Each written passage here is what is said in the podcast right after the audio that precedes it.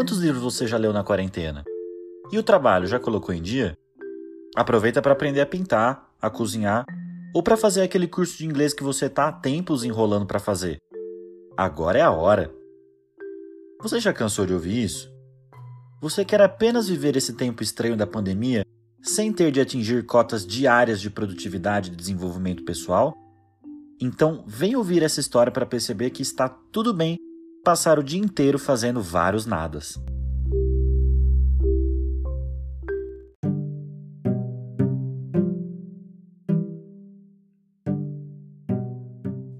São Carlos, 12 de junho de 2020. Na noite passada eu fui dormir sem colocar despertador. Aí hoje eu acordei bem tarde, assim, depois meio-dia. Tudo tava com cara de domingo. Deve ser porque ontem, por ter sido feriado, tava parecendo sábado para mim. Meu celular tava sem bateria, então eu acabei não mexendo nele como eu costumo fazer assim que eu acordo. Aí eu fiquei pensando se eu levantava ou não, e o que eu faria se levantasse naquela hora. Vida difícil, né? Aí, já no estado relativamente acordado, eu olhei para um livro que comprei recentemente e decidi parar de pensar em qualquer coisa e terminar de ler o capítulo que eu tava lendo. Foi coisa rápida, até porque eu tenho dificuldade de me concentrar enquanto eu leio. Mas Helene Brum, que é a autora do livro, colunista maravilhosa do El País, cada frase que ela escreve, ela consegue deixar uma reflexão e um olhar diferente sobre os acontecimentos. Então, pouco que eu li já foi bem bacana. O dia tava lindo perfeito para fazer muitas coisas, mas no caso, né, era para lavar roupa mesmo. E eu tava precisando porque já tava ficando sem calcinha limpa para usar. E acho que esse tem sido o meu grande lembrete de que tá na hora de eu lavar roupa. Ficando a maior parte do tempo em casa, eu constatei algo que eu já vinha pensando, que é eu sempre uso as mesmas coisas. Com o tanto de opção que eu tenho, daria para ficar um tempo sem lavar nada talvez seja um bom momento para eu me desfazer de coisas que claramente eu não vou usar. Era uma e meia, mas o almoço mesmo nem estava nos meus planos do dia ainda.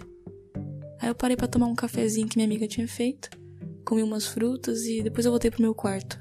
Com o celular já mais ou menos carregado, eu fiquei rolando pelo Instagram e, obviamente, só deu coisa do Dia dos Namorados. Que me fez ficar pensando um pouco sobre o que eu quero para minha vida no aspecto de relacionamento. Não fiquei refletona nem nada, até porque eu sou bem nova e eu tento não ficar criando muitas projeções. E até porque a gente tá na pandemia, né? Não sei, não tem muito por que ficar pensando nisso. Mas eu fiquei me questionando sobre quão difícil é manter um equilíbrio, né? Quando você divide uma vida ou, enfim, muitos momentos com alguém muito querido. E é difícil estabelecer esse equilíbrio, né? De trabalhar a questão do amor próprio e conseguir cuidar e viver as próprias coisas também. Então, enfim, ter essa independência emocional. E aí, depois de algum tempo, que eu não faço ideia de quanto, porque para mim é muito fácil me perder no Instagram, fui pra cozinha e peguei mais café. Talvez tenha sido uma tentativa de não ficar frustrada, porque eu tava com a intenção de ler mais um pouco do livro, mas temia dormir no meio do processo, como sempre acontece comigo.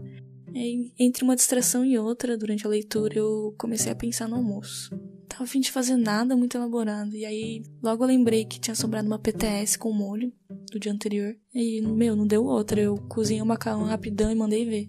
Aí, de volta pra minha cama, me vi um pouco entediada, de novo, sem saber muito o que fazer. Aí, do nada, eu peguei uma caneta, meu caderninho e comecei a tentar desenhar a janela do meu quarto. Aí, eu tomei liberdade para modificar o cenário, desenhei plantas que seriam bacanas e descoladas se existissem e coloquei na parede do, do meu desenho também um relógio.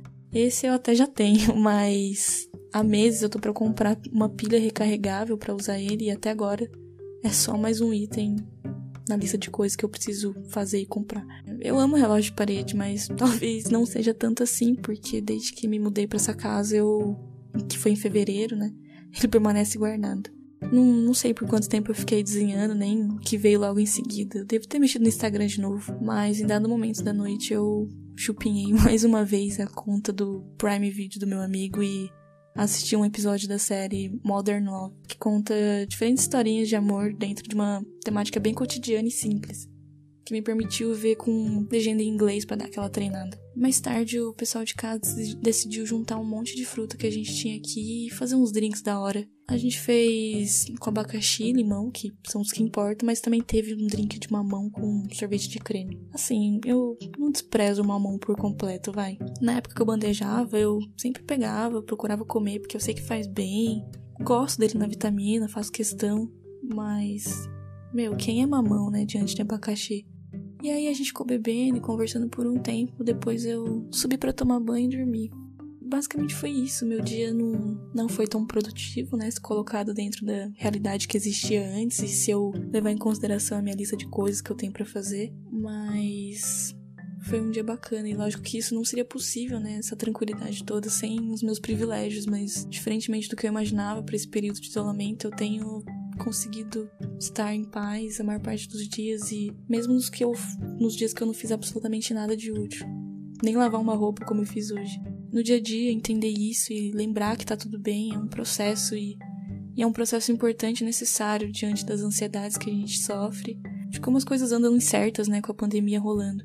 Eu lembro que no começo da quarentena eu tava traçando altos planos de desenvolvimento pessoal, preocupada que eu deveria estabelecer uma rotina urgentemente e, e é por essas e outras que esse podcast é bacana, porque ele coloca a gente um pouco dentro da, da nossa nova realidade, né? Na medida em que você consegue se enxergar nos dias improdutivos dos outros. Você percebe que você não é o único mesmo, que você não tá sozinho. E vê que tá tudo bem. E o mais legal de participar de tudo isso é, é que, ao ir retomando os acontecimentos do meu dia, no fim eu senti que ele não foi um dia tão vazio assim. Que me faz pensar que às vezes o problema tá mais em como a gente vê as coisas mesmo. Sem se até os detalhes dos momentos que a gente só existe, mas que nem por isso são menos importantes.